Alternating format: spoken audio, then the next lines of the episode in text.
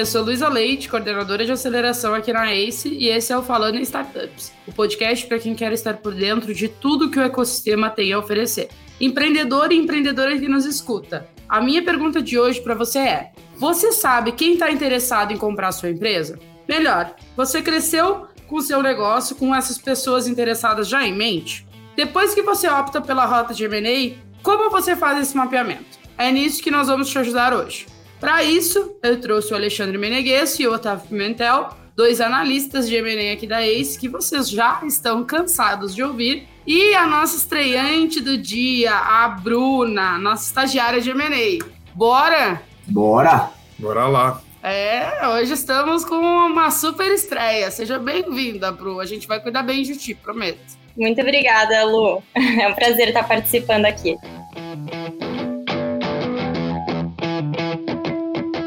Como a gente está falando de um processo ativo de M&A, eu queria que vocês explicassem para quem está nos ouvindo os dois grandes grupos, né? A gente tem uma, um texto base que a gente usou para montar esse episódio, que é um texto do nosso blog, escrito pelo nosso time de M&A. Então, lá no texto a gente fala, né, dos players estratégicos e dos financeiros. E aí eu queria que vocês dessem um overview do que é cada um e vamos começar com a nossa estreante, Bru. Explica um pouquinho para quem está nos ouvindo. Super de boa, assim. Explica para eles como se eles não entendessem nada do assunto, digamos assim. Bom, vamos lá, Lu. É, os players financeiros, primeiramente, são aqueles que vão buscar fazer um investimento como se eles estivessem investindo é, em algo lá no banco, na corretora, para ter realmente um retorno financeiro em cima daquela empresa. E já os players estratégicos, eles vão olhar para empresas que tenham muita sinergia com o produto ou com o serviço oferecido por eles. De uma maneira bem ampla, é isso. Legal. Aí eu Valeu. acho que só, só complementando, a definição base é exatamente essa aí que a Bru passou. Dando um exemplo, por exemplo, um player financeiro pode ser um private equity, né, que vai ter realmente esse, esse investimento onde eles vão estar olhando só o ganho financeiro, né, e, e para o player estratégico, acho que tem uma palavra-chave aqui que diferencia os dois, que é sinergia. Né? Um player estratégico vai estar procurando essa sinergia, seja de produto, que a Bru falou, vai estar olhando para os líderes para entrar dentro da operação, vai estar olhando para uma carteira de cliente, vai estar olhando para outras sinergias potenciais aí que ele possa estar fazendo a diferença. É, e aí tem uma diferença grande entre um player financeiro e um, e um venture capital, né, que o venture capital acaba não sendo um comprador e sim um investidor, um private equity vai procurar adquirir boa parte da empresa, né, pelo menos aí 51%, muitas vezes até mais, que é para realmente assumir esse controle e poder ter esse ganho financeiro desproporcional no longo prazo. Coisa que, por exemplo, o M&A vai adquirir 100%, né, e aí não vai querer vender no futuro normalmente, vai procurar ter esse retorno ao longo do tempo via fluxo de caixa, via nova fonte de receita, etc. E um venture capital que acaba não sendo um comprador, mas sim um investidor, vai procurar ter uma parte minoritária e não necessariamente ter o controle total da empresa. Mas a base é o que a Bru falou. Legal. E aí falando um pouco de, né, de escolha mesmo, assim, eu acho que o empreendedor ou a empreendedora precisa ter em mente exatamente qual a rota de saída que ela deseja seguir, assim, né? De como o empreendedor ou a empreendedora analisa o seu negócio escolhe essa rota, escolhe, tipo, ah, eu vou para o player estratégico ou eu vou para o financeiro. Como que ele olha para o tamanho dele, para o tempo, afins, né? O, o que é o fator que leva para o financeiro ou para o estratégico? Existem algumas diferenças, né, Lu, quando a gente fala de, fala de player estratégico e player financeiro. Como a Bruna e o Ale estavam comentando, o player financeiro é, a gente pode materializar como um fundo de private equity, que cada um tem suas teses, tá? E o fundo de venture capital, por exemplo. Então são aqueles players, ou até mesmo algum, alguma empresa que só está visando retorno financeiro ali, sabe?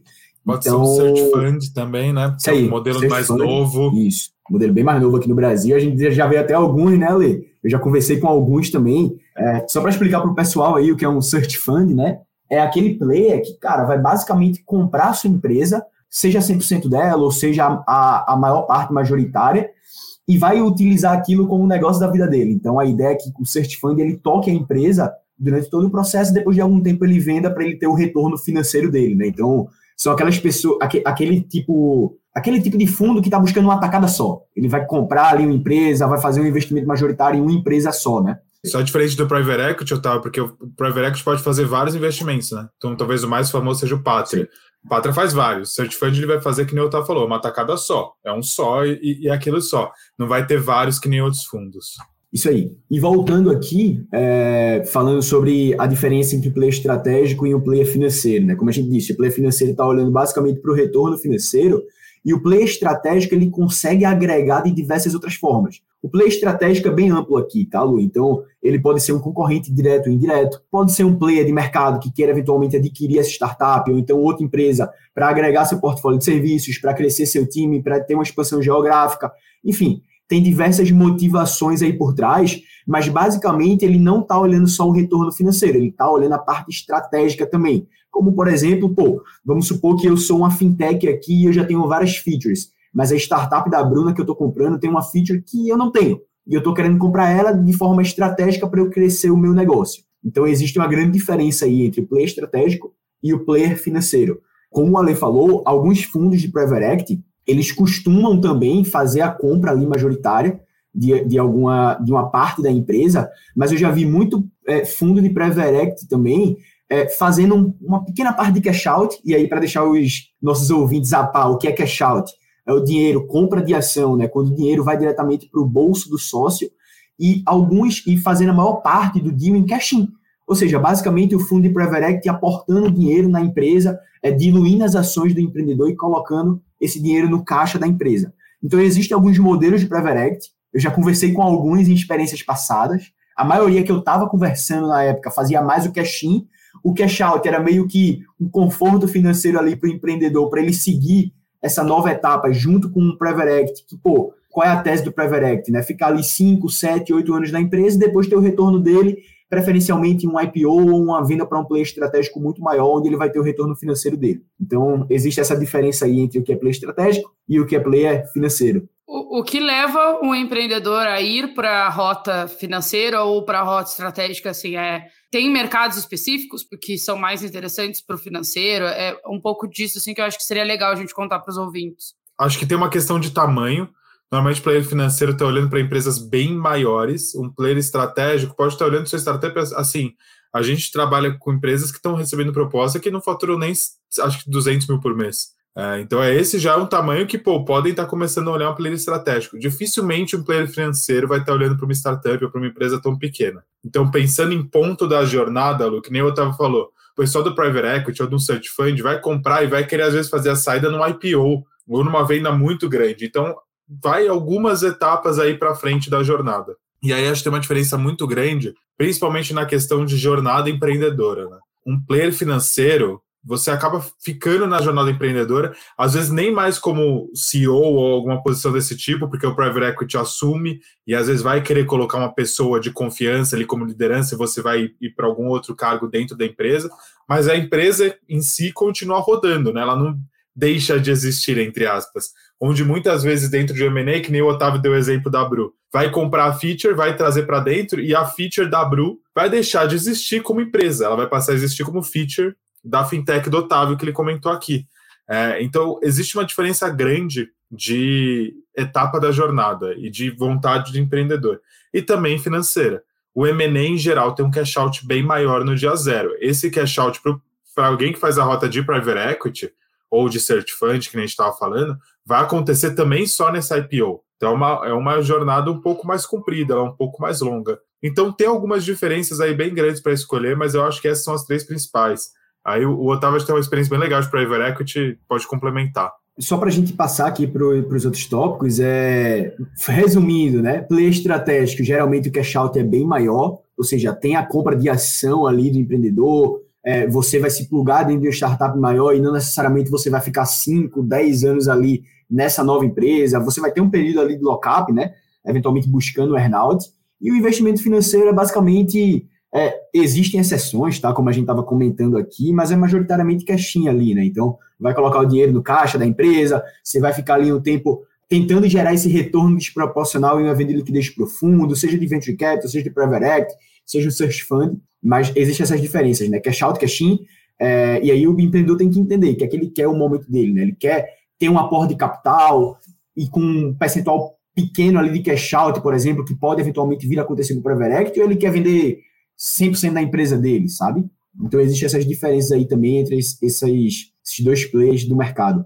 Legal. E aí, assim, depois que ele definiu essa rota, ah, eu quero né, um, um mais estratégico, ou faz sentido um financeiro para mim, como que ele começa, de fato, a mapear esses possíveis compradores? Assim, acho que a Bru pode nos ajudar aqui, depois os meninos complementam, mas como começa, Bru? Assim, tipo, né, como que a gente... Porque tem escolhas que não são tão óbvias, eu imagino, né? Isso mesmo, Lu. É muito comum que quando o empreendedor vai começar a pensar em potenciais compradores para a empresa dele, é, ele vai pensar ou em concorrentes, é, ou em algum cliente grande dele, mas existem outros potenciais compradores que ele pode encontrar quando ele abre toda a cadeia de valor dele e ele verifica sinergias em cada elo da cadeia. É, então, existem alguns tipos de aquisições que são verticais, que são players que são ali de um mesmo setor, mas que fazem tem entregas diferentes, é, e existem as aquisições mais horizontais, que realmente aí são aquisições de concorrentes. Quando essa empresa compradora ela deseja é, ampliar ali o mercado de atuação dela, ela normalmente faz essa aquisição que é mais horizontal. É, outros dois tipos de aquisição que também são muito comuns de acontecerem, que são possíveis de mapear ali potenciais compradores, é o backwards, que é quando você olha é, toda essa cadeia de valor para trás. É, então, por exemplo, um varejo ali adquirir uma indústria, é, ou você pode olhar também um forward, que daí seria uma indústria que procuraria ali adquirir é, um varejista para fechar toda essa cadeia de entrega de valor. Muito legal, gostei bastante. Tá aí, aprendi uma coisa hoje. É, a Bru explicou muito bem. E quando a gente fala com muitos empreendedores, eles olham muito para o óbvio, né? Então, logicamente, você tem que olhar para o que está acontecendo no seu mercado. Como que você faz isso? Pô, olha quem é que está adquirindo meus concorrentes. Olha quem são os fundos, por exemplo, que estão investindo em players similares a, a, ao, ao produto que eu tenho. A partir disso, você começa a enxergar as teses de saída mais óbvias. Porém, um dos nossos principais desafios aqui, quando a gente está fazendo esse estudo da cadeia de valor e mapeamento de potenciais compradores, é, ok, os players mais óbvios, até o próprio empreendedor, ele conseguiria identificar. Porque você vai em sites de pesquisa, tem o blog Fusões e Aquisições, ele digita lá players similares a eles, concorrentes e tudo mais, e ele consegue achar aí as transações que estão mais acontecendo. Porém, pega o exemplo, eu, eu já soltei esse, esse, exemplo aqui algumas vezes, mas pega uma Magalu da vida. Cara, Magalu tava comprando estúdio de game, é, empresas de game, é, comprou portal de notícias também voltados para o setor de games. Então, quem imaginaria isso, né? Logicamente que a Magalu tem uma pegada de varejo, mas é um pouco mais nichado ali no que ela faz. E ela começou a expandir toda a tese dela. Pô, ela está comprando desenvolvedora de games, pessoal. Quem imaginaria que o varejo estaria comprando estúdio de desenvolvimento de games, sabe? Então, você tem que começar a entender quais são as teses mais fora da sua caixinha. E como que é isso? Fazendo muita pesquisa. É, pesquisa é o ponto-chave de como que você consegue identificar todas as potenciais rotas de saídas. E sendo bem sincero, a gente nunca vai conseguir identificar 100% delas. A gente tenta identificar as mais óbvias, as mais fora da caixa, mas, cara, o, o, o Aleda de prova aí, a gente já conversou com várias, várias empresas, potenciais compradores, que estavam olhando para teses que não tinham nada a ver com o negócio dele. Como que a gente iria imaginar, sabe? Nem com a melhor pesquisa do mundo a gente conseguiria chegar. Então, outro ponto que você tem que estar muito atento é o relacionamento. Então, nós, como advisors, que a gente faz esse processo de M&A, a gente tem que ter muito relacionamento com a ponta que está comprando. Porque a partir disso, a gente começa a conversar com um potencial comprador ali e outro aqui, e a gente começa a entender o que é que eles estão olhando e o que é que esses diferentes players estão olhando em comum. E assim a gente começa a entender um pouco das tendências do mercado, né? mesmo que não seja aquela mais óbvia. Eu acho que tem só mais duas dicas rápidas, Lu. A primeira é um complemento do que o Otávio falou. Já aconteceu da gente ir para um potencial comprador para apresentar uma empresa e sair falando de outra. Porque a gente tinha uma tese na cabeça, tinha uma coisa que imaginava que ele ia querer e saiu de lá falando de outra completamente diferente, porque na verdade ele estava olhando para outra tese que a gente não tinha ideia. Então, isso de falar com o potencial comprador é, é interessante. Empresa de capital aberto especificamente, você consegue entrar no site deles, né, relação com investidores, e lá trimestralmente ter os reports, onde às vezes tem um parte aí das teses de M&A. Dá para você ter uma ideia, mas outra dica é, pô, será que a empresa do tamanho que eu tenho, os grandes players que estão fazendo M&A o tempo inteiro vão estar interessados? Então, se você fatura ali seus 2, 3 milhões por ano, será que é a Local Web, a TOTUS, a Sync, essa galera que adquire o tempo inteiro que vai estar interessada em você? Ou será que são aqueles players menores que estão ali na faixa do seu, sei lá, 15, 20 milhões de faturamento, onde você vai realmente entrar para fazer a diferença? Será que não é esse o seu potencial comprador? E às vezes você está olhando só lá para cima, só para aquela ponta do iceberg, mas tem toda uma cadeia para baixo, tem toda uma. Que eu estava falando, um iceberg de potenciais compradores abaixo que você não está nem olhando, porque você só olha, que nem eu estava falando no site Fusões e Aquisições, as empresas que estão sempre adquirindo, e às vezes tem alguém que está na sua rua, né, alguém que é um pouco maior do que você, mas que vocês juntos conseguem fazer um negócio super legal. Então vale realmente estressar toda essa cadeia, quem são todos os players, quem é de tamanho, assim, qual que é o range de empresas que poderiam te adquirir, a partir de qual tamanho até qual tamanho, e montar essa hit list aí, que dependendo da sua tese, o quão ampla ela for, o, o seu tamanho pode ter aí 200 nomes, até 300 nomes na sua hit list de potenciais compradores. É, e aí até o Otávio falou de tendências, o Ale também, e aí eu, eu, é, aqui é um pouco de, né, é um pouco de palpites da rodada, digamos assim, mas ainda não é. É mas eu acho que uma coisa super importante para quem está pensando em vender a empresa é acompanhar as tendências de mercado. E aí eu queria saber de vocês, assim, quais são as tendências mais quentes, digamos assim, o que está mais em alta, para justamente quem está nos ouvindo poder, né, se colocar nesse mapa, pelo menos, de ó, bom, a tendência é tal, eu estou aqui, e vice-versa.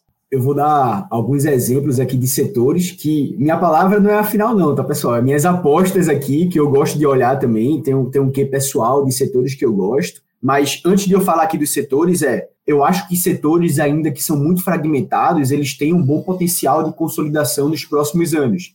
Então, pô, setores que você tem grandes players, mas que você não tem um líder direto ali de mercado, sabe? Vai ter um, dois, quatro, cinco players que estão buscando a consolidação inorgânica, que vão querer ser líder de mercado e que vão estar tá olhando para as aquisições para conseguir atingir essa liderança, sabe? Então, como a gente, a gente comentou em diversos outros episódios passados, né? Crescimento inorgânico é uma estratégia adotada por muitos players para ganhar mercado, para ganhar market share, por exemplo. Então, eu, minha aposta seriam esses setores mais fragmentados ainda e alguns setores fragmentados que eu acho que tem um grande potencial aí nos próximos anos de aumentar bastante o volume de fusões e aquisições. Setor de logística, cara, setor de logística é super fragmentado ainda, a gente não tem um player muito grande que domina toda a cadeia e a gente tem vários modais aqui também de logística dentro do Brasil. Então, por exemplo, a gente tem um modal rodoviário, ferroviário, aquaviário, e para quem não tem esse dado, mais de 60% dos fluxos de carga do nosso país são transportados pelo modal rodoviário. E a gente sabe como é que é a logística do nosso Brasil, né? Nosso Brasilzão aí, as rodovias são muito ruins e estão começando a surgir muitas startups que estão facilitando essa logística.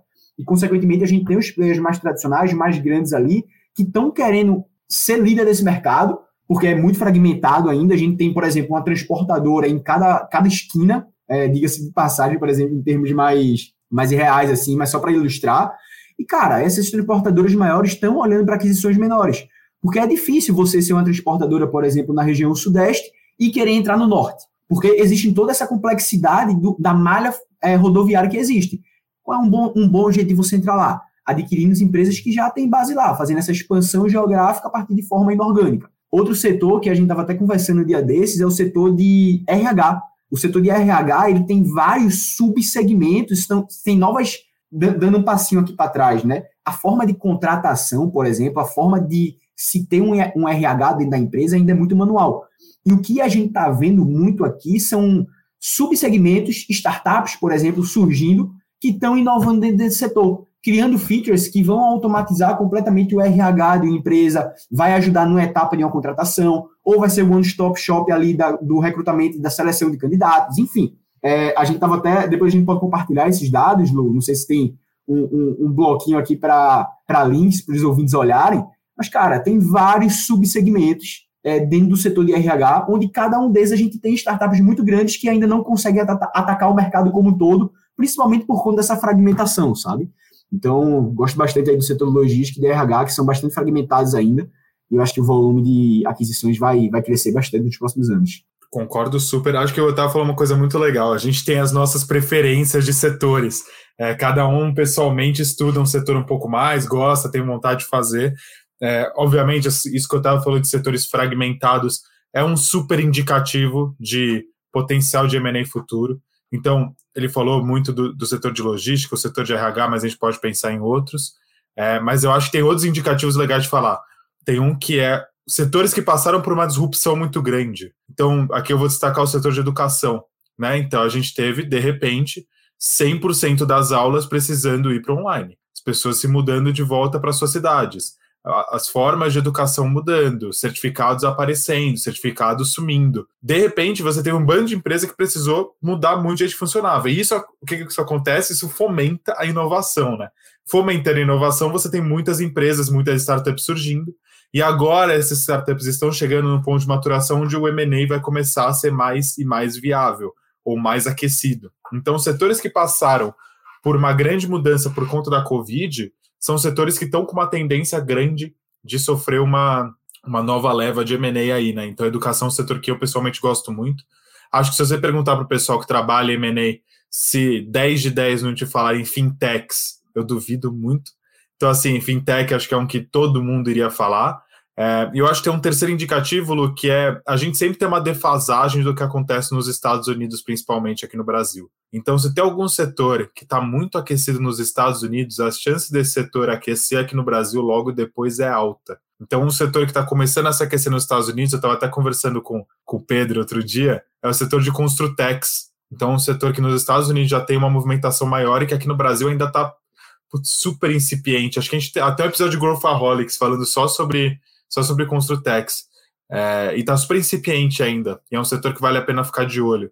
Mas, assim, acho que esses indicativos são legais, porque a gente está falando aqui, mas o empreendedor que está escutando a gente em 2024 vai poder pegar essas mesmas tendências e olhar para outros setores. Acho que fragmentação, necessidade de inovação muito rápida e olhar o que está acontecendo em outros países, principalmente Estados Unidos, são três bons caminhos para olhar quais são, quais são as tendências aí do, do setor. Muito legal. Até tem um material de Cortex, Jace Cortex, é, sobre Construtex, que saiu. Também o pessoal da, da produção deixar aqui. E você, Bru, tem tendências? Tem um setor que você gosta mais? Então, Lu, é um setor que eu tenho ouvido muitas é, empresas que estão buscando fazer aquisições nele, é o setor de segurança da informação. Então, com os avanços, principalmente das leis, como LGPD, é, e tudo mais. A gente tem visto muitas empresas buscando fazer aquisições para realmente acelerar essa questão da segurança das informações dentro de, delas mesmas. É, e quando a gente fala de grandes corporações, realmente é um grande problema, né? É, a gente tem que existe a polícia do LGPD aqui dentro da ACE. Se vocês não conhecem a polícia do LGPD, que bom, porque vocês estão fazendo tudo correto. Estou fazendo tudo correto, então, hein? Mas, ó, Lu, sabe um setor bacana dos empreendedores pesquisarem, que foi uma tendência muito grande de aquisição. Atualmente a gente vê ainda essas aquisições acontecendo, mas que menos, porque meio que já compraram tudo, sabe?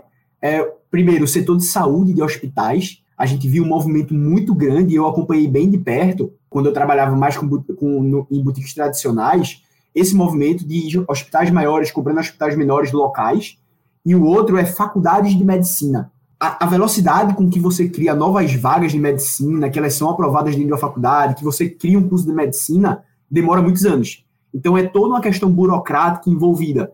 E esses e faculdade de medicina, cara, não sei quanto que vocês conhecem, mas é um setor super rentável. Mensalidades lá em cima de 10, 11, 12 mil, é a galinha dos ovos dourados da faculdade, sabe?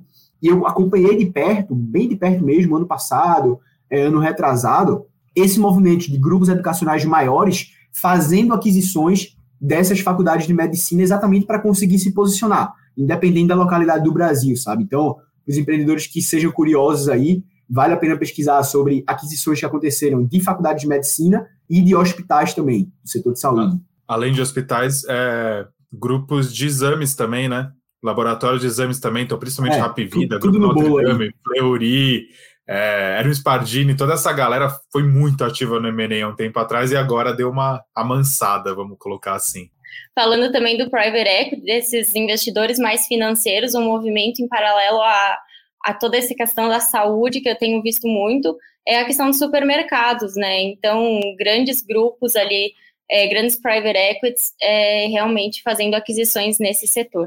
É um setor que está aquecido para todos os lados, né? A gente vê também muita gente levando trazendo dinheiro para alguns fundos de investimento para, né, fazer girar o, o, supermercado realmente. Mas tem uma coisa muito legal que eu acho sobre esses papos é que isso ajuda o empreendedor que está é, vendendo o seu negócio, o empreendedor que está tocando o um negócio, mas principalmente o empreendedor que quer criar um negócio. Olha quanta informação rica a gente tirou daqui que a pessoa pode, querendo ou não, direcionar a criação do seu negócio para tudo isso que a gente está falando.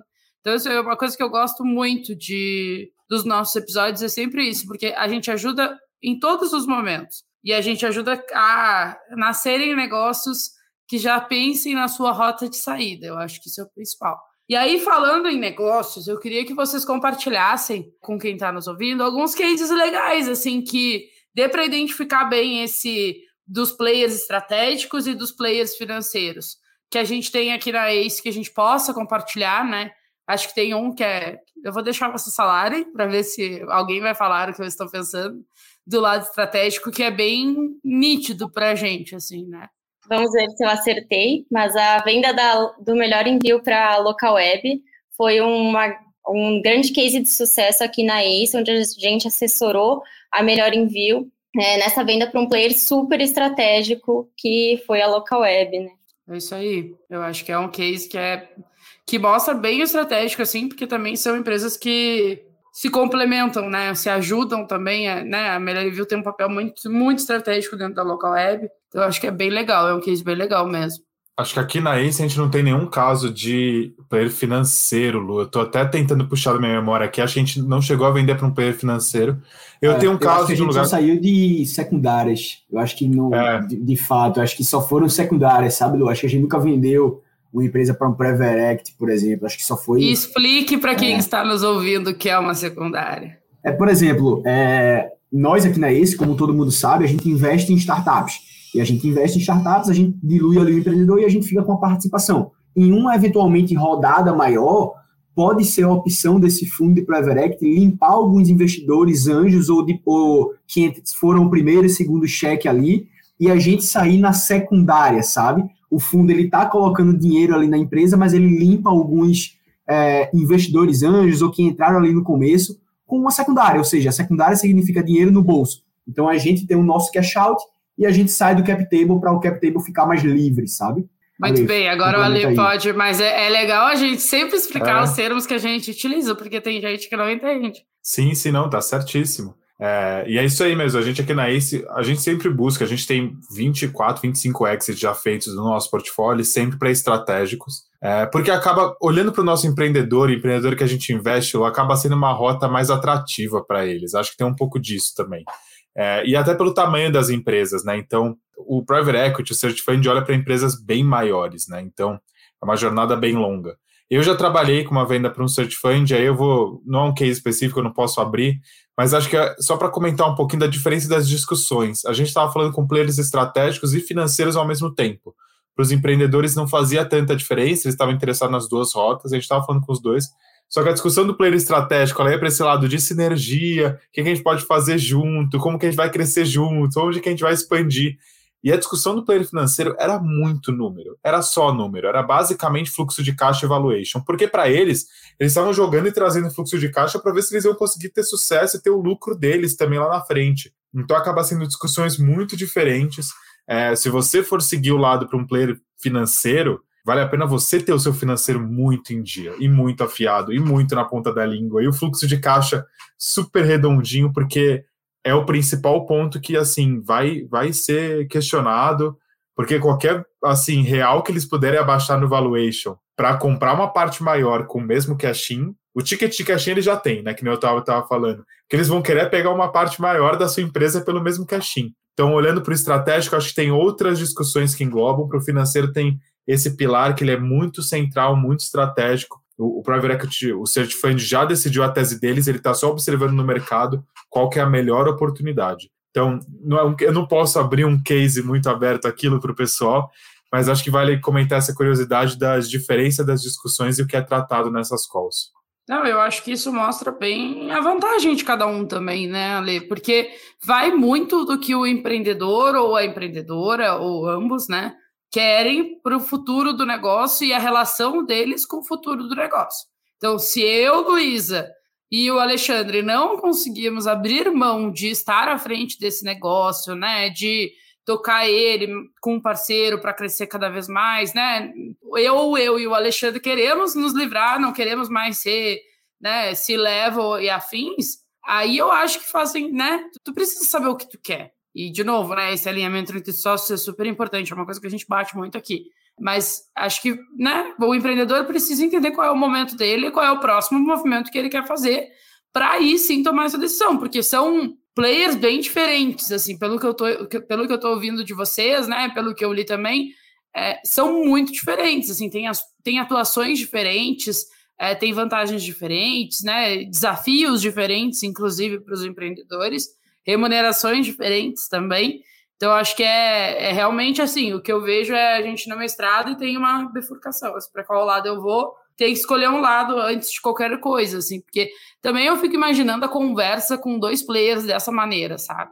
Deve ser exaustante, né? Deve ser é muito cansativo. É, deve ser. Deve dar um nó na cabeça do empreendedor ou da empreendedora, porque é isso, num dia tu tá falando de cultura, no, no mesmo dia tu pode ir lá, ah, não, mas vamos olhar o teu caixa. Então, deve ser bem caótico. É um pouco caótico, é um pouco assim, é meio ruim. É, eu acho que tem uma questão de pô, jornada que você estava falando. Se você quer uma grana no dia zero, Lu, e eu, para mim, eu não faço questão dessa grana, eu faço mais questão de buscar esse upside maior lá na frente. Isso é uma outra questão de diferença aí, uma rota de um estratégico para o financeiro, né? O Otávio falou bem que no financeiro é mais cash in do que cash out. Você vai ter esse cash out no IPO, numa venda daqui 5, 10 anos. É, não é tão rápido, é uma jornada mais longa. O M&A ali você vai ter um lock às vezes de 3, 4, 5 anos no máximo e acabou, entre aspas, num cargo que já não é mais de C-level, é um cargo ali de head. Então, acho que tem várias diferenças. Dá para falar com os dois. Eu já lidei com empresas que a gente estava falando com os dois ao mesmo tempo. É, não é impossível, mas eu não acho que é o melhor caminho também. Eu acho que o melhor caminho é você ter uma definição prévia. E aí, até para você montar o material, para você montar o seu modelo financeiro de uma forma que vai agradar mais o perfil, porque cada um quer escutar as coisas de um jeito muito é storytelling, é como você passa. Então, às vezes, você monta toda a sua história para um perfil. Né? Se você está procurando um perfil financeiro, é um jeito de contar, e um perfil estratégico é outro jeito de contar. E isso faz diferença também. Então, acho que tem vários pontos que vale mais a pena definir antes e buscar depois, do que, ah, eu vou ver o que é que vem e vou falar com todo mundo aqui. E mais do que isso, né? Eu acho que tu escolhendo pelos dois caminhos, digamos assim, né? Os dois players, a tua lista, a tua lista de sonhos de, da princesa da Disney fica gigante. Tipo, vira, um, vira uma bíblia praticamente, assim, porque tem muitas opções de ambos os lados, assim, ainda mais se tu souber explorar, né, as coisas que têm sinergia e não necessariamente, ah, é uma compra óbvia, e acho que isso é um papel muito importante na hora de escolher qual dos lados tu quer ir, porque no, no lado estratégico tem toda essa questão, que é o que o Otávio sempre fala lá da Magalu, comprando vários tipos de negócio, é, que não, não, não é a compra mais lógica, digamos assim. E acho que isso é uma coisa importante para o empreendedor e a empreendedora terem em mente, né? A decidir qual para qual lado eu vou. Vou começar uma lista aqui e ter nessa lista diferentes setores, porque realmente é o que vocês estão falando durante todo esse episódio, né? Pode ser que seja uma tese completamente porque ninguém esperava, mas é o movimento que a empresa quer fazer. Se não, se tu escolhe os dois caminhos, a tua lista fica assim, enorme. E aí, como que tu divide, né? vai dividir 50-50 do tempo para, ah, não, vamos olhar para os dois, então o que, o que vier, ou né, o que pagar mais, no caso, não, não dá para falar, mas o que vier primeiro a gente vende. É, é bem complexo essa relação, assim, porque eu acho que o sonho principal de cada de todo empreendedor é vender para um estratégico, né? Quando tu cria a tua empresa. Mas tem empreendedores e empreendedoras que criam já pensando, não, né? Vou criar, vou levantar, vou, vou embora. Então, acho que é muito de autoconhecimento também, né?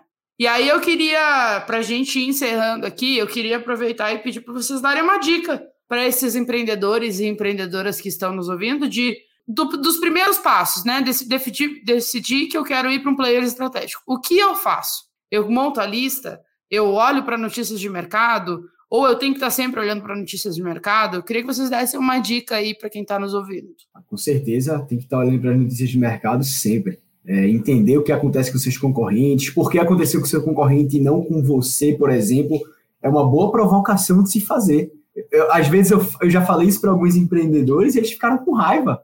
Mas não, Você tem que entender, pô, se eu me acho tão sexy, se eu me acho tão melhor que o meu concorrente, porque, por exemplo, um, um player estratégico comprou o meu concorrente e nem chegou a me sondar, por exemplo. Então, o pior vale ainda, Otávio, é quando ele falou com você e decidiu comprar o seu concorrente. Esse é pior é. ainda. Já aconteceu, hein? Já Exatamente. aconteceu aqui. Exatamente. Mas, enfim, eu acho que acompanhar essas notícias de mercado é o mínimo a se fazer. Pré-requisito, assim, caso você até queira estar olhando para um esse, né? Entender por quanto essas empresas comparáveis elas foram vendidas, por exemplo, é pegar os múltiplos, ver quanto quanto que dá, por exemplo, o seu valuation a partir do estudo de múltiplo que você vai tirar lá da notícia. Então, por exemplo, você vai pegar é, explicando como que você pega os múltiplos, né, para os ouvintes. Você vai ver lá uma notícia que saiu, você pega lá, ah, foi vendida por 100 milhões a empresa e, eu, e essa empresa faturava 10. Foi um múltiplo de 10 vezes o faturamento. Só pegando parênteses aqui. Tá, Mas... não sei muitos spoilers também, porque nós temos um episódio oh. que vai sair em breve, vem aí, que então... já foi gravado sobre isso. Vou partir para outro tópico aqui.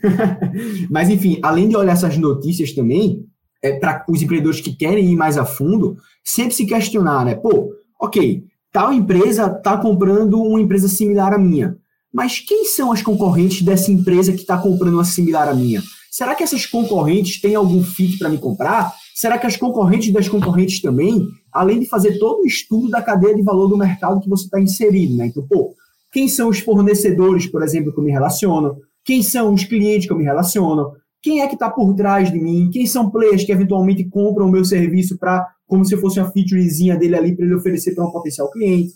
Enfim, é, fazer todo esse estudo da cadeia de valor e também olhar as notícias aí do que está acontecendo pode ser uma boa boa primeira etapa, sabe, Lu? Muito bem. Ale, dá a sua dica aí. Eu vou dar uma dica que é no começo das conversas, Lu, não é necessariamente na busca, mas eu acho que ela vale a pena, porque às vezes você vai começar a mapear e fazer todo esse mapeamento que eu estava falando, achar os concorrentes, o concorrente do concorrente, é, e aí você vai olhar para um cara e falar, pô, isso aqui acho que não faz tanto sentido, e você não vai entrar em contato. Vai lá, conversa com esse cara, entende, nem que seja para você treinar. Porque às vezes a conversa com esse pessoal de M&A vai te abrindo a cabeça, vai botando você para treinar essas conversas. Então, aqui mesmo com nós empreendedores, a gente sempre monta a hit list, depois a gente dá na mão deles e fala assim: meu, quem aqui que você não tem interesse nenhum? É esse cara que você vai conversar primeiro. Porque se você falar alguma besteira, não tem problema. Se você fizer um storytelling que não faz tanto sentido, não tem problema. Se a gente mapear algum problema no meio do caminho, ok, também passou. Então, fala com esse pessoal, fala com todo mundo. Assim, uma conversa não mata ninguém, eu sempre falo isso. E às vezes ela pode gerar um insight legal, e às vezes o projeto do cara te empolga. Às vezes é um cara que você não tinha mapeado, mas que às vezes, que nem eu estava falando da Magalu, o cara tem uma tese super fora da caixa, super diferente, que você vai ser esse driver de crescimento dele, e você se empolga e entra num player que às vezes nem estava na sua hit list inicial. Então, nem, não necessariamente na hora da procura, mas essas primeiras conversas, pessoal, que você vai te, tipo, dando dando cross, né? Você vai tirando da sua lista, vale a pena ir sentar e conversar, nem que seja meia hora, para treinar, para entender 100% a tese. Bru, e a sua dica, qual é? Bom, eu acho que em paralelo a tudo que a gente já falou e todas as motivações que surgem na hora de mapear esses potenciais compradores, um ponto muito importante que os empreendedores devem olhar é a questão da cultura. É, então, olhar potenciais compradores que tenham um fit cultural é, com a sua empresa, porque aí depois, uma questão mais avançada, pós-deal principalmente, é, a integração ela vai ficar muito mais fácil. Muito boa dica, Bru, que realmente acho que é a coisa que mais pega para os empreendedores. E acabamos! A Bru fez a sua estreia. Bru, seja muito bem-vindo ao Falando Startups. Você vai voltar mais vezes. Muito obrigada. Os meninos, eu Obrigado. Um, um obrigada bem simples, mas a Bru. A gente vê que tem claramente sim. uma preferência nesse podcast, tem, né? Alexandre, qualquer pessoa, eu tenho uma preferência maior que você, a verdade é essa. Mas a Bru, ela tem muito mais preferência, realmente. Me ama ah. menos, Lu. Muito obrigada, Lu. Foi um prazer participar aqui. É, e pode deixar que eu vou voltar mais vezes, sim. É só me chamar. Eu vou chamar mesmo. Obrigado, meninos. Valeu, valeu. Até a próxima. E se você gostou desse episódio, segue o nosso podcast na plataforma que você está ouvindo e avalie ele com cinco estrelas. Temos novos episódios toda segunda-feira, então é só acompanhar no teu feed. Todos os contatos da nossa bancada estão aqui no link da descrição. Até o próximo episódio e tchau!